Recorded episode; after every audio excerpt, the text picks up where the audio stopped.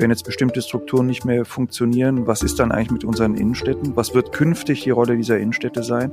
Und ich bin sehr stark dafür zu sagen, wir brauchen öffentliche Räume, auch in unseren Innenstädten, die wir auch mit den Mitteln der Kultur, der kulturellen Bildung auch bespielen können. Aber nicht primär, um jetzt den Einzelhandel zu beleben, sondern den Menschen auch wieder diesen öffentlichen Raum auch zurückzugeben. Und das Beste wäre natürlich, wenn es genau gelingen würde, in solchen öffentlich finanzierten und bereitgestellten, kommunal unterstützten Räumen, äh, die auch nicht äh, nur ein halbes Jahr jetzt als Projekt laufen, sondern eine dauerhafte Stätte sind, ähm, dass sich dort äh, die Bürgergesellschaft in eine neue Generation äh, transformieren kann, dass da die Jugend hineinwächst und Verantwortung übernimmt, ihn dann auch als solchen Raum äh, sozusagen zu verteidigen. Kulturelle Bildung im Gespräch. Der Podcast des Vereins Rat für kulturelle Bildung. Herzlich willkommen. Mein Name ist Lydia Grün. Schön, dass Sie heute mit dabei sind. Mit Elan starten wir in die nächste Gesprächsrunde unserer neuen Handreichung auf den Punkt Kulturraum, Kindheit und Jugend. In der neuen jugendpolitischen Schrift heißt es, feste Anker für kulturelle Teilhabe soll es geben und gleichzeitig offene Wege für kulturelle Erfahrungsräume. Und dabei steht natürlich die Kommune im Zentrum. Wie müssen Infrastrukturen kultureller Bildung gestaltet sein, damit überhaupt viele, vielleicht sogar alle Kinder und Jugendliche an kultureller Bildung teilhaben können? Und wie verändern die Folgen von Corona uns und damit auch die Infrastrukturen kultureller Bildung? Um die Infrastrukturen in unseren Städten so richtig unter die Lupe zu nehmen, freue ich mich auf meine beiden Gesprächspartner heute, Muchtar Algusein und Jürgen Schupp. Ich darf sie Ihnen kurz vorstellen. Muchtar Algosein ist Beigeordneter für Jugend, Bildung und Kultur in Essen. Beigeordneter, das ist übrigens gleich hinter dem Bürgermeister und hat damit alles in seinem Bereich, was es für gute kulturelle Bildung braucht. Eben Jugend, Bildung und Kultur. Und all das spielt auch in seinen vorherigen beruflichen Stationen eine große Rolle. Er ist von Hause aus Pianist und Kulturmanager, hat eine Musikschule geleitet, war Kulturamtsleiter, ist dann in die niedersächsische Tiefebene geraten und war dort für das zweitgrößte Flächenland in Deutschland als Musikreferent für alles, was klingt und spielt zwischen Nordsee und Harz zuständig und ist nach seiner Zeit als Kultur-, Schul- und Sportreferent in Würzburg nun im Ruhrgebiet mit all seinen schillernden Farben gelandet. Herzlich willkommen in unserer Runde, lieber Herr Algusein. Ja, schön, dass ich dabei sein darf und so nett wurde ich auch bislang selten anmoderiert. Vielen Dank. Professor Dr. Jürgen Schupp ist seit fünf Jahren Mitglied im Rat für kulturelle Bildung. In seinem wirklichen Leben ist er Professor für Soziologie an der FU Berlin und leitet als Direktor das sozioökonomische Panel am Deutschen Institut für Wirtschaftsforschung. Das Verhältnis von Ökonomie und kultureller Bildung ist eines seiner favorisierten Spannungsfelder und deshalb betont er immer wieder, wie wichtig es ist, dass sich die Welt der Kunst mit der Welt der Ökonomie und dem Thema Knappheit auseinandersetzt auseinandersetzt. Auch das wird heute sicherlich eine Rolle spielen. Herzlich willkommen, Herr Schob. Hallo, Frau Grün. Lieber Herr Algosein, Sie sagen in Ihrem Critical Statement, kulturelle Bildung kann und soll überall stattfinden. In Kitas und Schulen, auf Plätzen und Bühnen, in Jugendtreffs und Museen. Aus Ihrem Wunsch lese ich aber auch, das ist noch nicht überall so. Versuchen wir es mal mit Paul Hinde mit wir bauen eine neue Stadt, die soll die allerschönste sein. Was gehört zu Ihrem Idealbild einer Stadt mit gelebter kultureller Bildung alles dazu?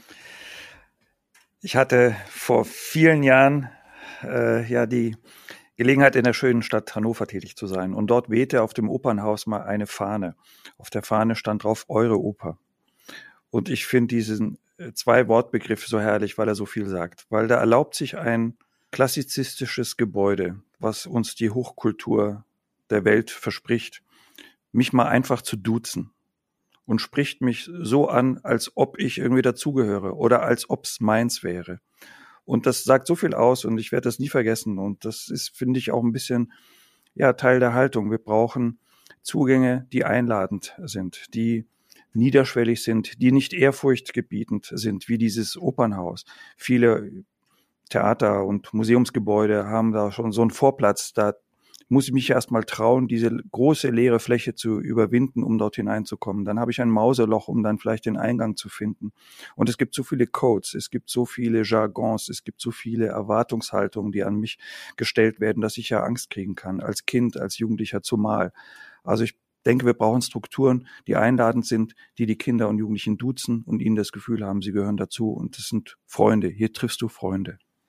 Ist das, lieber Herr Schupp, auch Ihre Einschätzung der Lage der Dinge? Ist es das, was wir brauchen? Wir brauchen Kultureinrichtungen, die soziale Hürden, wie Herr Algosein es gerade gesagt hat, ähm, abbauen oder müssen wir noch weiter darüber hinausgehen, wenn wir über Infrastrukturen kultureller Bildung sprechen, die gut zu erreichen und zu erobern sind? Naja, wir haben ja schon eine Vielfalt an unterschiedlichen kulturellen Städten. Und das Beispiel der Oper, gerade äh, von der Landeshauptstadt auch, kann man ja davon ausgehen, das ist von öffentlichen Mitteln finanziert, äh, also vom Steuerzahler. Und da ist in der Tat die Erwartung schon auch, dass niederschwellige Zugänge für alle Altersgruppen, für alle Einkommensschichten ähm, ermöglicht werden. Das wird in der Regel über Preise und auch Preise für Personengruppen äh, ermöglicht, die weniger Geld haben, äh, sozusagen dann subventionierte Tickets, wie das dann vielfach heißt, äh, erwerben zu können. Also ich glaube, da sind wir in Deutschland, also wir jammern ist ja immer gut, äh, aber wenn wir das vergleichen mit äh, Ländern wie äh, USA beispielsweise, wo viele auch Opernhäuser rein privat finanziert sind, äh, da ist dieser Anspruch überhaupt, dass er auch allen zu zugänglich sein soll, äh, sind die Voraussetzungen gar nicht erfüllt. In Deutschland haben wir eine äh, sehr starke, auch staatlich mit Steuermitteln aufgebaute Infrastruktur. Da muss es gelingen, wirklich äh, nicht nur die hochkulturell affinen Menschen ähm, hinzubewegen, sondern insbesondere eben auch den Jugendlichen ein Angebot zu machen und vor allen Dingen eben auch den Jugendlichen, die es ein bisschen schwerer im Leben haben, dass sie vielleicht mit der Kultur auch eine Chance finden, äh, eine neue Lebenswelt für sich entdecken zu können.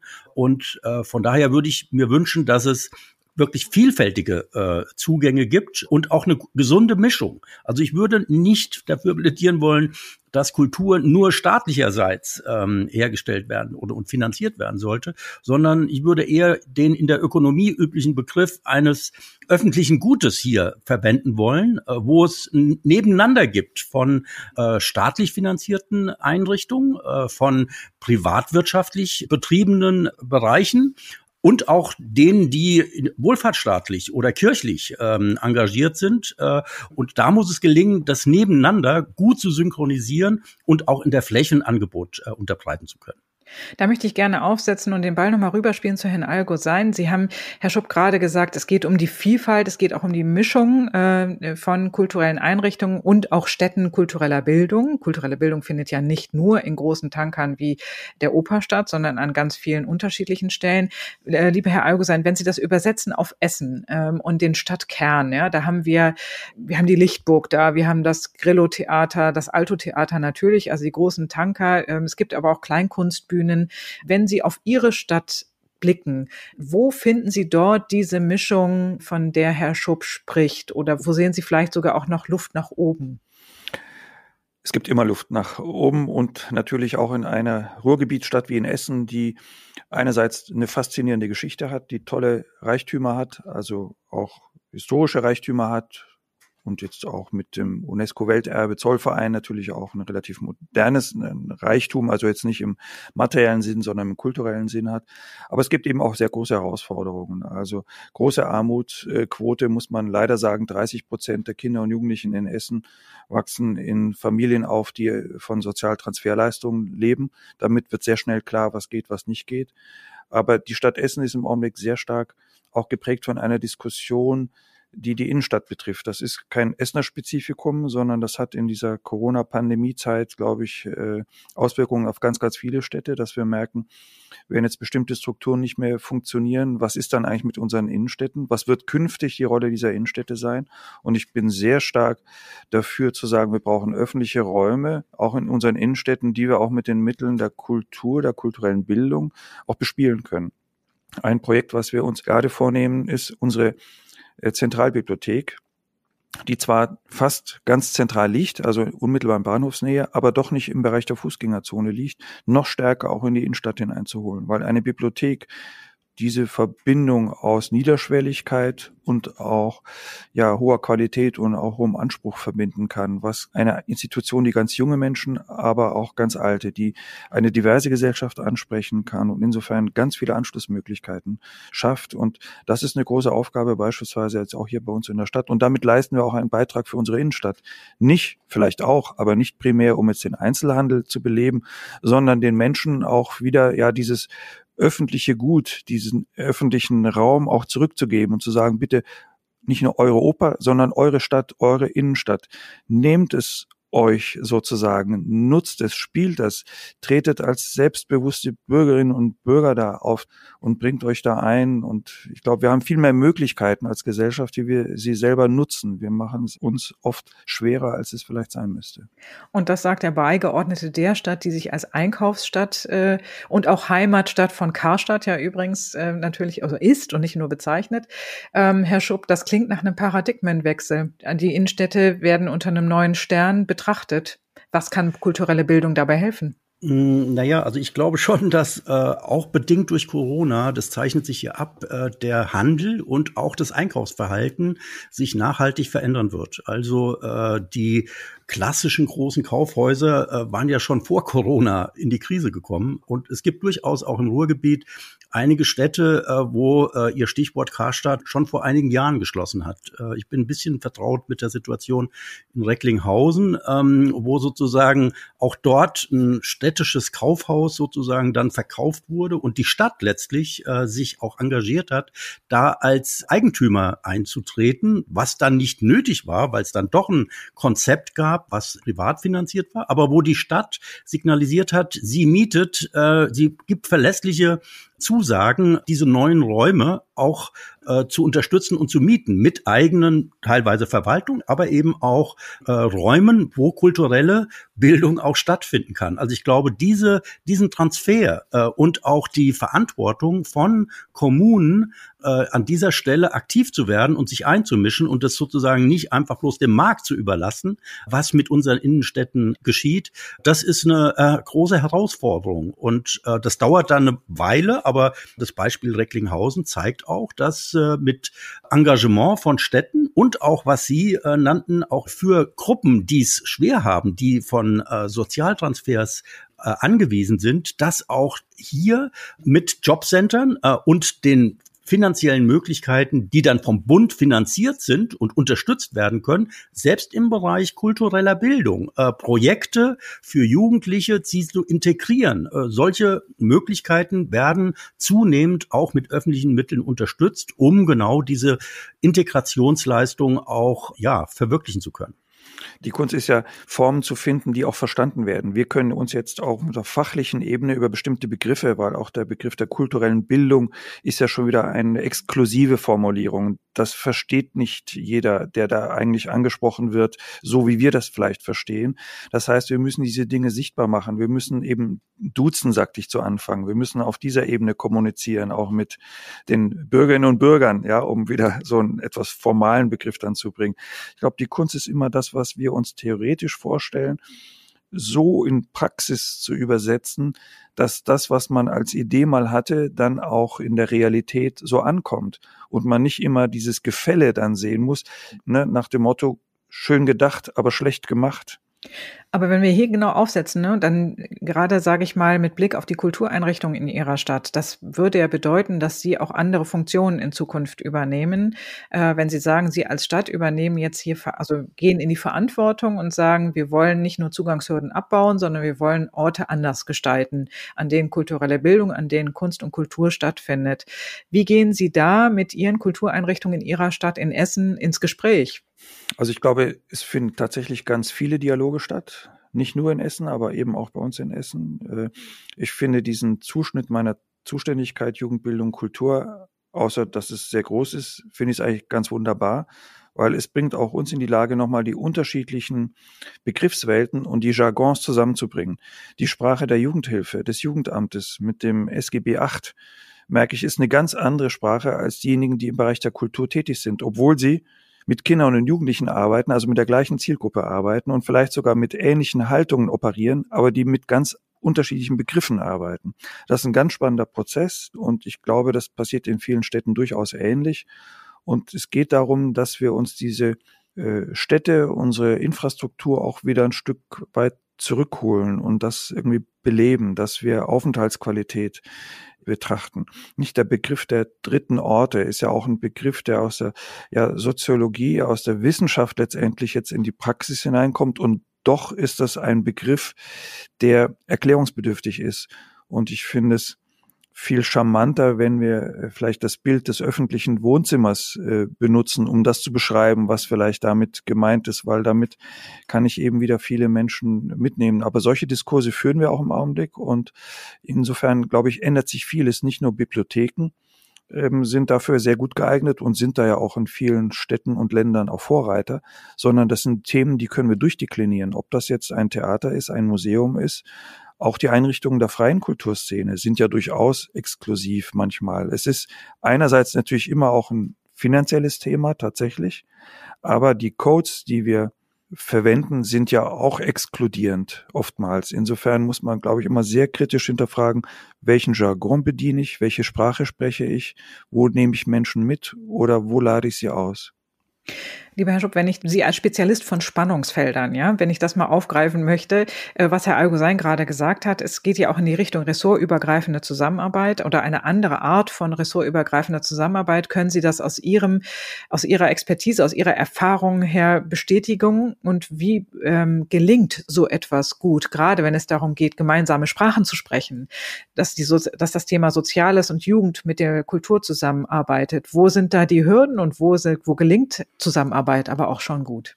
Naja, ich glaube schon, äh, der Punkt, äh, der, angesprochen wurde, äh, dass bestimmte Gesetze, äh, die auch finanzielle Möglichkeiten zur Verfügung stellen, übersetzt werden müssen dann in das konkrete Handeln. Und äh, je nach Gesetz wird ein anderer Jargon gewählt.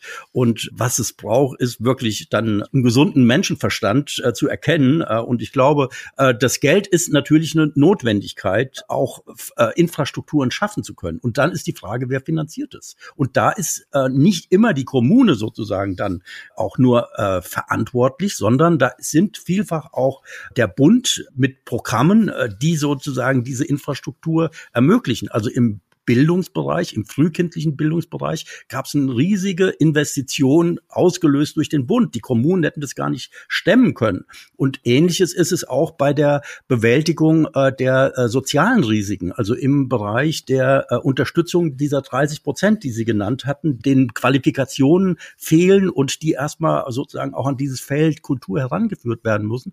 Da gibt es jede Menge Programme, ähm, die zunehmend auch auf die soziale soziale Integration erstmal abzielen. Nicht sozusagen die reine Vermittlung in den ersten Arbeitsmarkt, wie das vielfach als Ziel definiert wird, sondern es ist viel breiter mittlerweile nach einigen vielen Jahren ähm, äh, dieser Programme, wo die soziale Integration im Vordergrund steht. Und zu sozialer Integration zählt eben auch die kulturelle äh, Integration und die Wahrnehmung von Vielfalt und die Ermöglichung äh, von Kindern und Jugendlichen in diesem Feld, dies vielleicht für sich zu entdecken. Äh, und ähm, wie gesagt, also es braucht sozusagen äh, dann Akteure, die es verstehen, genau für diesen Zweck ein Projekt aufzubauen. Und die Beispiele, die ich aus Recklinghausen, wie gesagt, gehört habe, aus dem Jobcenter, da schwappt vieles auch in den Bereich kulturelle Bildung rein. Also die äh, haben sozusagen äh, ebenfalls Möglichkeiten mit Projekten den kulturellen Bereich im Bereich der Vermittlung von Arbeit äh, und der Integration von äh, Hartz-IV-Beziehenden aufzunehmen. Und das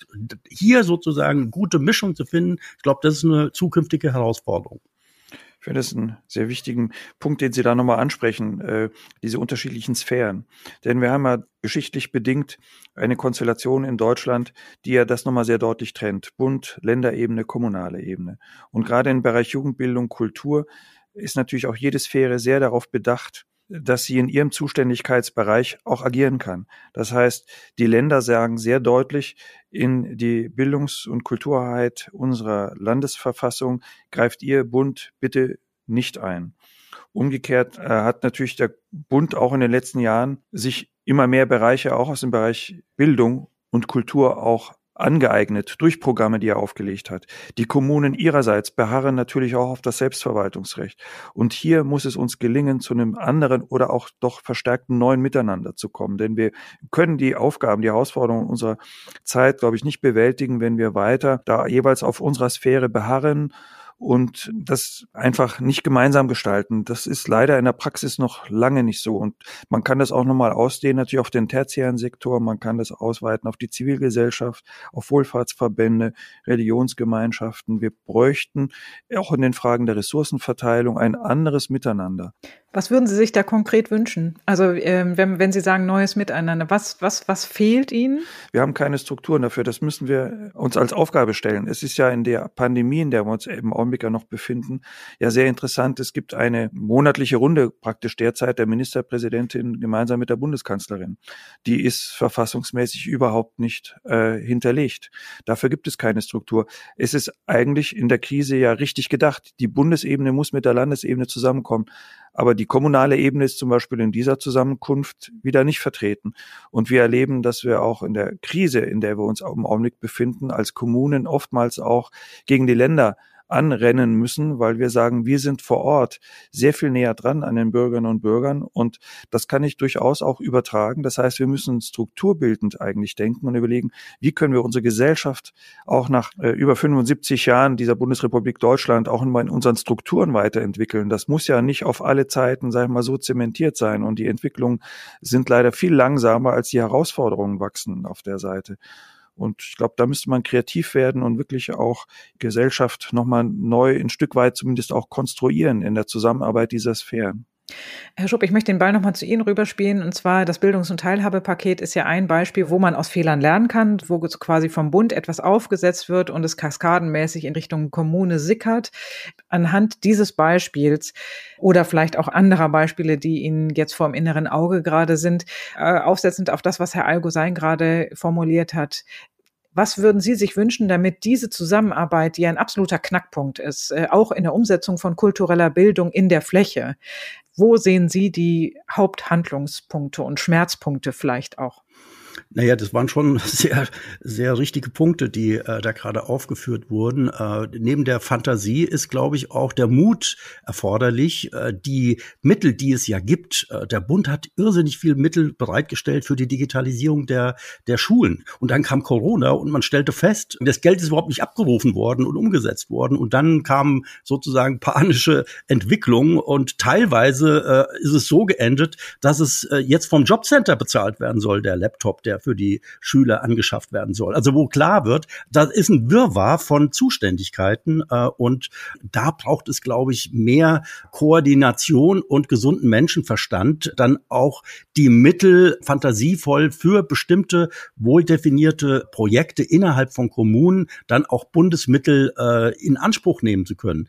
Die Digitalisierung ist sozusagen, um nochmal auf Ihr Wohnzimmerbild zurückzukommen, was ich sehr sympathisch fand, ähm, da gehört meines Erachtens heutzutage heutzutage zu einem Wohnzimmer auch dazu, dass da WLAN verfügbar ist. Also sozusagen ähm, Workspaces für junge Leute, wo sie sich im Wohnzimmer treffen und dann irgendein Projekt machen oder eine, äh, irgendwas gemeinsam spielen und mehr. Also wir müssen sozusagen auch die Infrastrukturen, die Basisinfrastrukturen müssen wir modernisieren in unseren Kommunen. Und das ist eine gemeinsame Kraftanstrengung, sowohl von Kommunen als auch äh, von sozusagen öffentlicher Finanzierung. Und da würde ich mir wünschen, dass die äh, Zuständigkeiten und die Prüfung, wer ist überhaupt zuständig, nicht zu Blockaden führen, sondern dass da äh, sozusagen die vorhandenen vielfältigen Mittel fantasievoll und intelligent auch gesetzt und genutzt werden. Was Sie gerade nennen, also sowohl von Fantasie über Mut, ähm, Vertrauen gehört mit Sicherheit dann auch da rein. Das sind ja eigentlich weiche Faktoren. Ja, das sind ja äh, keine harten äh, Faktoren wie so und so viel Summe oder äh, folgendes gesetzliche Vorhaben. Herr Algosein, Sie haben ein weiteres solches Schlagwort in Ihrem Critical Statement äh, angesprochen, was ich zum Schluss nochmal aufrufen möchte. Und Sie haben es vorhin am Anfang auch direkt wieder gesagt. Es geht auch um ein anderes Selbstbewusstsein. Es geht um das Selbstbewusstsein von Bürgerinnen und Bürgern, ihre Stadt zu gestalten. Und ähm, auch daraus lese ich, dass, dass Sie es so stark formulieren, ähm, dass Sie das noch nicht ausreichend umgesetzt äh, finden. Sie appellieren ja gerade regelrecht daran, eben, dass es unsere Oper ist, unser Museum und unsere Kultur. Wie sehen Sie mit Blick auf äh, selbstbewusste Bürgerinnen und Bürger die nächsten Schritte, eben Infrastruktur und kultureller Bildung in den Innenstädten möglich zu machen, umzusetzen? Ich denke, man braucht diese Haltung des selbstbewussten Bürgers, der selbstbewussten äh, Bürgerin, um ja auch unsere Strukturen zu stärken, denn wir erleben ja durchaus so eine gewisse Erosion, was jetzt Politik, was politische Beteiligung auch angeht, bis hin auch zu Wahlverhalten und wie wir das gestalten. Ich meine, wir sind eines der reichsten Länder dieser Erde. Es gelingt uns aber auch gleichzeitig nicht 20 bis 25 Prozent dieser Gesellschaft eben mitzunehmen und sie teilhaben zu lassen an diesem Reichtum. Und ich denke, zu einer stolzen Bürgerinnengesellschaft gehört eben auch, wir gestalten auch die Verteilung insoweit nochmal mit. Es gibt einerseits zwar viel großen Willen, der führt eben dazu, dass ganz viele Programme aufgelegt werden auf allen Ebenen, Bund, Länder und Kommunen. Aber gerade diese Programme werden ja auch von den Akteuren vielfach auch als belastend beschrieben. Es führt zu einer Erschöpfung, weil diese Programme immer befristet sind. Und wenn wir nochmal das Bild einer Bürgerinnengesellschaft beschreiben, dann müsste es uns eben gelingen, bestimmte Dinge in unsere Struktur, in unsere Infrastruktur dauerhaft zu implementieren, weil es eben zu unserer Wohnungsausstattung einfach dazugehört und ich nicht immer noch am Ende überlegen muss, habe ich jetzt noch die paar Cents oder Euros, um das auch noch finanzieren zu können. Und das fällt uns einfach sehr schwer, weil wir ja auf der anderen Seite immer debattieren, ja zu hohe Steuerquote und zu hohe Belastung für die Bürgerinnen und Bürger. Und äh, das sind natürlich auch sehr grundlegende politische Auseinandersetzungen. Aber ich glaube, wir würden sehr viel für den gesellschaftlichen Frieden hier beitragen können in unserem Land, wenn bestimmte Dinge einfach selbstverständlich wären. Und damit würden wir auch eine größere ja Durchlässigkeit erreichen, nicht? Weil wir auch immer beklagen, wie gelingt es, dass Menschen aus schwierigen wirtschaftlichen oder auch bildungsmäßigen Voraussetzungen heraus eben höhere Abschlüsse erzielen können. Wie können wir das gestalten? Und ich glaube, wir haben viel mehr Möglichkeiten, als wir nutzen, aber wir schaffen es immer noch nicht in der politischen Realität dann so einen gemeinsamen Konsens zu erzielen, sondern wir verhandeln die Dinge streitig und kommen dann nur in kleinen Schritten voran.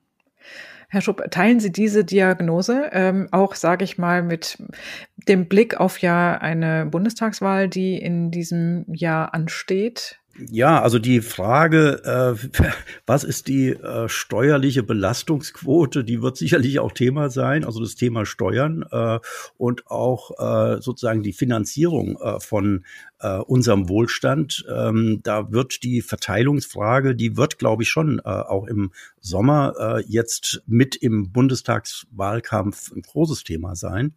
Wir müssen es, glaube ich, schon schaffen, dass dieses Bild, was ähm, Herr Algusein äh, geschildert hat, also dass es als ihr Raum angenommen wird und letztlich auch genutzt wird und auch verteidigt wird gegen ja, Schandeleien oder ähnliches mehr. Also dass da auch ein Stück weit Verantwortung dazu gehört, dass es keine Einbahnstraße ist, dass da eine Infrastruktur ist, sondern sozusagen auch ein Stück Verantwortung eingenommen wird, diesen Raum äh, so zu nutzen, dass alle sich wohlfühlen. Also man muss dann letztlich auch mit äh, Vielfalt, mit Widersprüchen und unterschiedlichen Kulturen letztlich gut mit umgehen können und einüben können. Und das Beste der aller Welten wäre natürlich, wenn es genau gelingen würde, in solchen öffentlich finanzierten und bereitgestellten, kommunal unterstützten Räumen, äh, die auch nicht äh, nur ein halbes Jahr jetzt als Projekt laufen, sondern eine dauerhafte Stätte sind, ähm, dass sich dort die Bürgergesellschaft in eine neue Generation äh, transformieren kann, dass da die Jugend hineinwächst und als ihr